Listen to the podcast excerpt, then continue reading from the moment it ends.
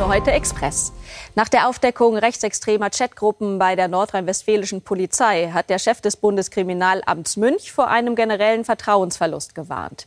Es müsse ganz klar sein, dass rechtsextremes Gedankengut und Handeln in der Polizei keinen Platz habe. Das sagte Münch dem Redaktionsnetzwerk Deutschland.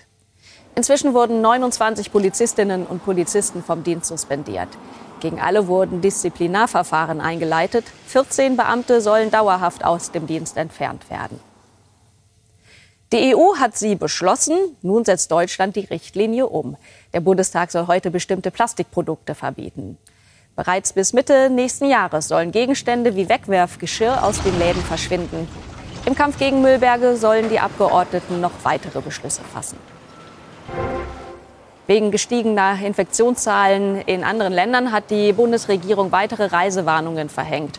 Unter anderem sind zwei Hauptstädte betroffen, Wien in Österreich und das ungarische Budapest.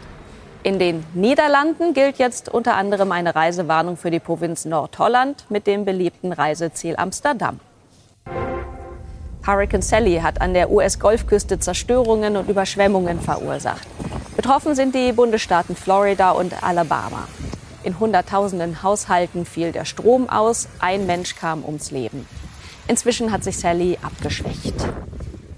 Jetzt sind Sie wieder auf dem Laufenden und damit Sie es bleiben, empfehlen wir Ihnen die ZDF heute App. Machen Sie es gut.